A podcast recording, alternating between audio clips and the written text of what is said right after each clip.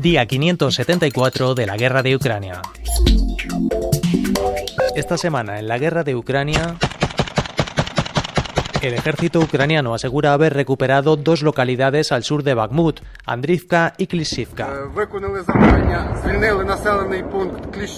Zelensky pide en la Asamblea General de la ONU que el mundo detenga a Rusia, porque dice que Rusia está empujando al mundo hacia la guerra final. Biden advierte de que Rusia cree que el mundo se cansará y le permitirá someter a Ucrania sin consecuencias.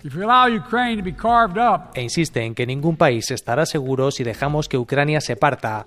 El secretario general de la OTAN advierte de que Ucrania necesita urgentemente defensas antiaéreas. Uh, y no solo nuevos sistemas, sino municiones, mantenimiento y piezas de repuesto, subraya Stoltenberg, que niega que la guerra esté estancada.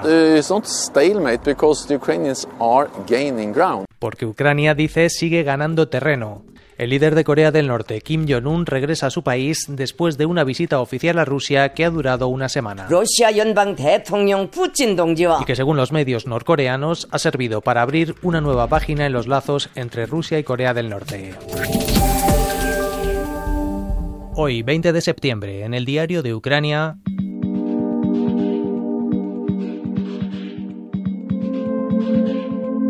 Ucrania apunta a Crimea. Soy Aitor Sánchez. Robert Hamilton es coronel retirado del ejército de Estados Unidos, es jefe de investigación del programa sobre Eurasia del Foreign Policy Research Institute y profesor asociado de estudios euroasiáticos en la Escuela de Guerra del Ejército de Estados Unidos. ¿Qué tal, coronel? Bienvenido al Diario de Ucrania. So, yeah, thank you very much for the invitation. I'm glad to join you today. Queremos analizar con usted, entre otras cosas, los últimos movimientos, las últimas operaciones de Ucrania en Crimea, la más reciente la semana pasada, ese ataque contra la base naval de Rusia en Sebastopol, en una zona clave para la flota rusa en el Mar Negro. ¿Qué sabemos de ese ataque? Sabemos que fue un ataque con misiles. No está claro con cuáles. Los ucranianos no han dado muchos detalles, pero sí han insinuado que pudieron ser los Storm Shadows británicos o los Scalp franceses, que tienen un alcance de hasta 250 kilómetros. El ataque alcanzó a dos barcos rusos. Uno de ellos era el buque anfibio Minsk y el otro era el submarino Rostov. Creo que es la primera vez que los ucranianos consiguen golpear a un submarino desde que comenzó la guerra.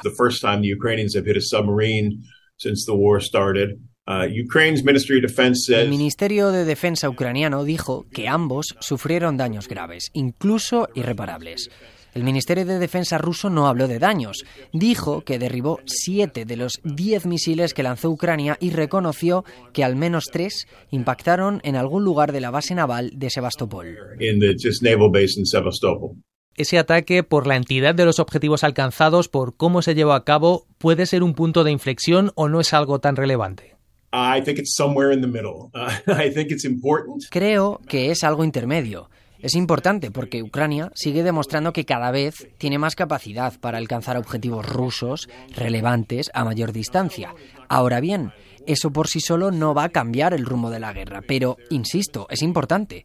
Lo que está haciendo Ucrania es demostrar a los militares rusos, al Ministerio de Defensa ruso y al Kremlin que tienen la capacidad de golpear objetivos importantes para Rusia a la hora de poder realizar operaciones en la guerra. Uh, como decíamos, no ha sido la única operación en el Mar Negro que hemos visto últimamente por parte de Ucrania.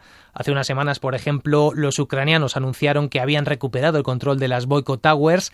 ¿Qué son esas torres y qué importancia tienen? Se trata de un conjunto de plataformas de perforación de gas en el Mar Negro. Rusia se apoderó de ellas en 2015, poco después de la toma de Crimea.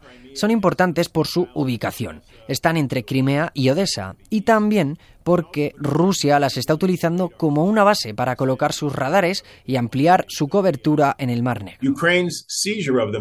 Así que la toma de Ucrania de esas torres, en las que hay que subrayar que no había soldados rusos, daña la capacidad de Rusia para controlar el Mar Negro y además da a Ucrania, si son capaces de mantener su control, una plataforma más cercana a Crimea, desde donde potencialmente podría lanzar ataques u operaciones anfibias. ¿Y cuál es el objetivo de estas operaciones de Ucrania? ¿Se está planteando seriamente recuperar Crimea o su idea es únicamente aislarla? Creo que es esto último. Creo que es para aislar a Crimea. El objetivo ucraniano en esta guerra es liberar todos los territorios ocupados por Rusia desde 2014, lo que incluye a Crimea.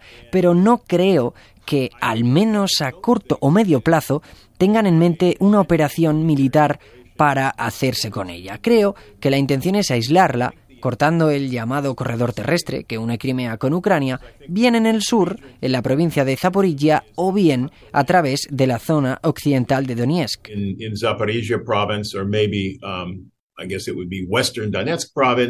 Crimea tiene un gran valor simbólico, pero sobre todo estratégico, especialmente para Rusia en este caso. ¿Por qué es tan importante? Crimea es importante para Rusia. Por un lado, desde el punto de vista naval, porque Crimea es como si fuera un portaaviones que sobresale en el Mar Negro y que permite a Rusia tener un mayor control en ese mar. Y por otro, desde la perspectiva terrestre, Crimea es importante como una base logística que Rusia utiliza para llevar a cabo sus operaciones terrestres en el sur de Ucrania. Quiero preguntarle también por la campaña de ataques con drones ucranianos a Rusia que se ha intensificado este verano. ¿Por qué ha incrementado Ucrania este tipo de ataques?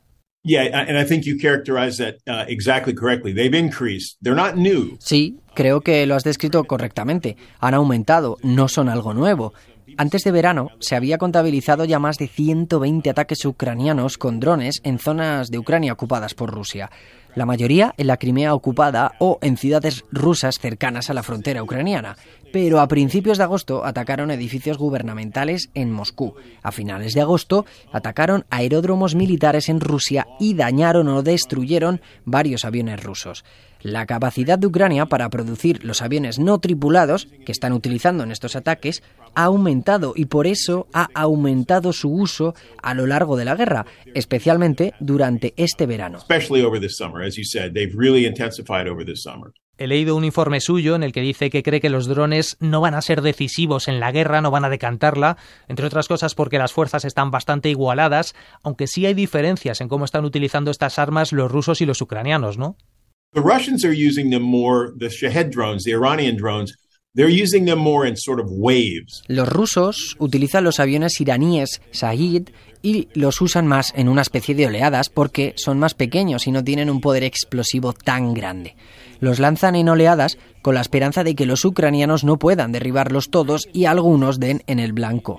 Los drones ucranianos, que son de producción nacional, parecen tener mayor alcance y mayor carga explosiva. Son más útiles porque pueden volar a más distancia y atacar instalaciones importantes, pero Ucrania tiene menos. Los ucranianos no producen tantos drones como los rusos pueden comprar a Irán, pero los drones ucranianos parecen ser más capaces. Se han cumplido ya tres meses de contraofensiva ucraniana. ¿Qué balance hace usted de esa contraofensiva? ¿Está siendo más lenta de lo previsto? Um, well, except for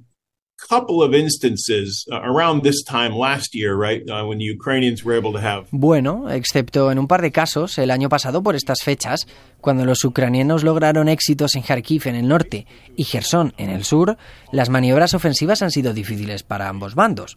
No creo que los ucranianos contaran nunca con que el ejército ruso se iba a derrumbar ante esta contraofensiva, porque los rusos tuvieron nueve o diez meses para trincherarse. Tienen zanjas, tienen alambre de púas, tienen campos minados de 3 a 10 millas de profundidad, tienen tres capas de defensas. Los ucranianos han roto la primera en algunos lugares y están luchando contra la segunda. Los ucranianos lo sabían, sabían que iba a ser una contraofensiva de desgaste con un progreso bastante lento sobre el terreno. Creo que en los primeros meses Ucrania no centró sus esfuerzos en romper las defensas rusas, sino en atacar la artillería y la logística para que cuando consigan romper esas defensas, cuando ataquen las trincheras rusas y los campos de minas, puedan hacerlo con mayor facilidad y menor coste. El estancamiento del conflicto aparentemente juega a favor de Rusia. ¿Usted teme que la falta de avances, al menos aparentes, pueda poner en peligro el apoyo occidental a Ucrania? Estoy pensando sobre todo en las elecciones estadounidenses del año que viene. Yeah, so that's a concern. Um, and, and, it's a concern, I would say, not because Ukraine is, is not making progress. Sí, es preocupante. No porque Ucrania no esté progresando, porque está progresando lentamente, pero siguen avanzando, especialmente en el sur. Sigue recuperando localidades, sigue rompiendo las primeras líneas de las defensas rusas en ciertas áreas. Es preocupante porque algunas personas en Occidente no entienden cómo funcionan las guerras como esta tenían expectativas poco realistas de la contraofensiva. Y ahora empiezas a ver a gente decir, bueno, claramente la contraofensiva ha fracasado, no va a haber un final rápido a esta guerra. La CNN hizo una encuesta en agosto y creo que es la primera vez que vi que la mayoría de los estadounidenses, un 55%, se oponían a dar más ayuda a Ucrania. Entre los republicanos el rechazo subía hasta el 71% frente al 38% de los demócratas. Hay una gran división entre los partidos y, pensando en esas elecciones de 2024, aquí en Estados Unidos sí, será un factor importante.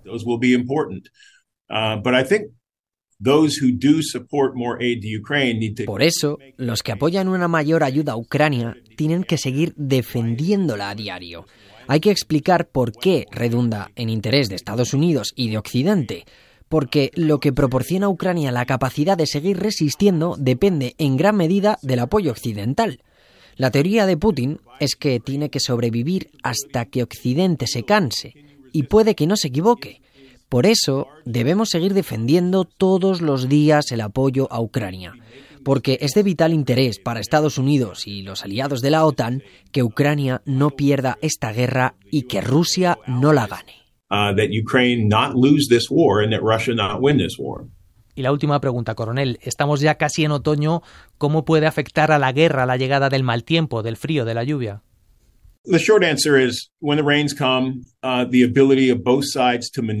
La respuesta corta es que cuando lleguen las lluvias, la capacidad de maniobra de ambas partes se verá afectada. No será un impacto directo. Los tanques, los vehículos blindados de transporte de personal, en general los vehículos oruga, los que no tienen ruedas, pueden atravesar barro a menos que sea muy profundo. Los vehículos que tienen más problemas para maniobrar con mal tiempo son los vehículos logísticos porque suelen tener ruedas, son los que transportan el combustible, las municiones y los alimentos que sirven de apoyo a los tanques y a los vehículos blindados de transporte de tropas. Por eso el efecto sobre las maniobras es indirecto, pero es real. Ahora bien, estamos en una fase de la guerra que no se caracteriza por las maniobras de larga distancia, es una fase de desgaste lenta y progresiva. Así que el efecto general de las lluvias y el barro en la guerra puede ser menor porque ninguno de los bandos está maniobrando 20, 30, 40 kilómetros al día. Se mueven uno o dos kilómetros al día. Y eso se puede hacer haya barro o no.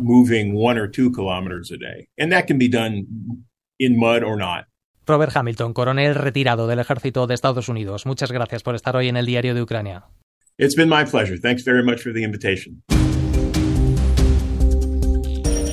Tim es profesor de español, es ucraniano y vive en la ciudad de Dnipro. Una o dos veces al mes asiste allí a un club de conversación en español. Nos reunimos de vez en cuando para charlar sobre temas diferentes, intentando distraernos un poquito de la situación en la que vivimos, porque cada día escuchar esas noticias y tal, hablar con la gente que viene de esas zonas eh, ocupadas o de esas zonas donde hay batallas y todo, pues, todo escuchar esos testimonios, pues bastante difícil. Desde hace un tiempo, Tim ha detectado en esas conversaciones del club que ya no hay unidad sobre la guerra.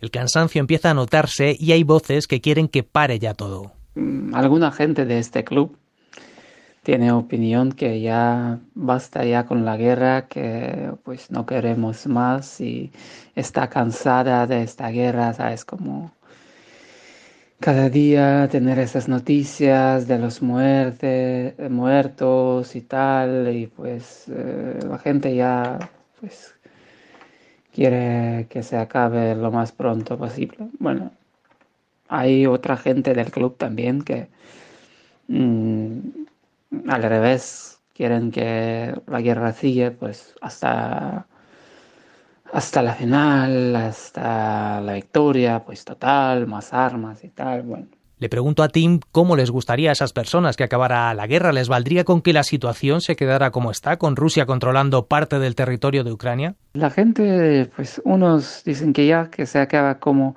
como, que como tal, como están las cosas ahora, pues ya firman paz, ya que se acabe ya. Otros dicen que no, que hay que esperar a ver si mm, Ucrania consiga algo en esas en contraofensiva y tal, pues eso depende de la persona. Por eso no hay, digamos, unidad, pero sí hay cansancio, sí hay gente que está dispuesta, digamos, firmar la paz, como sea, ya en negociar con Rusia, pues entre las personas. Pero bueno, políticos no.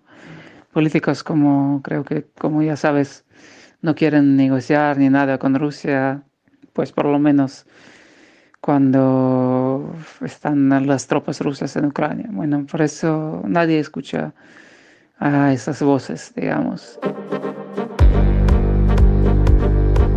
Nos hablaba Tim de esos duros testimonios que ha escuchado de la gente que vuelve del frente después de luchar en cruentas batallas. Muchos consiguen regresar sin daños físicos, pero pocos se libran de las secuelas psicológicas. Hay una granja en las afueras de Kharkov en la que los animales ayudan a superar esos traumas a los soldados. Desde allí nos manda hoy su foto sonora nuestra enviada especial María Eulate. Kharkov es una de las ciudades más golpeadas de esta guerra. Nunca ha estado ocupada, pero los rusos estuvieron muy cerca y es bombardeada a menudo. La frontera con Rusia está a menos de 50 kilómetros y esto hace que la vida se haga a veces bajo los túneles del metro, donde se han llevado, por ejemplo, las aulas de los colegios. Pero hoy os voy a hablar de un lugar que está en las afueras, una granja donde hay caballos con los que los soldados que llegan del frente hacen terapia para bajar sus niveles de estrés. Estos caballos tuvieron otra vida antes de la guerra. Algunos compitieron en carreras internacionales, otros han sido simplemente animales de trabajo, como Sasha, un animal joven que se quedó atrapado en la zona del frente, solo, cuando su dueño murió en un bombardeo y fue encontrado por los militares que se encargaron de evacuarlo. En nuestra visita a esta granja coincidimos con tres soldados que llevan combatiendo muchos meses en el frente. No están heridos, vienen a olvidarse de la guerra volverán a ella, a primera línea, en 15 días. Hay tristeza en ellos. Nos dicen que regresarán a sus posiciones de combate, pero uno de ellos, Víctor, reconoce que no hay ganas. Poco a poco se va forjando una conexión especial entre estos caballos asustados por la guerra y estos soldados cansados de ella. Hombres que cuando hablan con nosotros no muestran emociones, son callados, asépticos, tienen poco ánimo, un rato después, sobre sus caballos, empiezan a soltarse, incluso a sonreír. Uno de ellos, Andrí, se despide de su caballo, apoyando durante un rato su cabeza sobre la del animal, acariciándole, relajado. Y yo me encuentro con uno de los encargados de la granja y hablamos del poder terapéutico que tienen los animales sobre nosotros y de cómo el recuerdo de esta tarde en este oasis de paz será probablemente una vía de escape para estos hombres que en unas semanas volverán a estar en guardia dentro de una trinchera.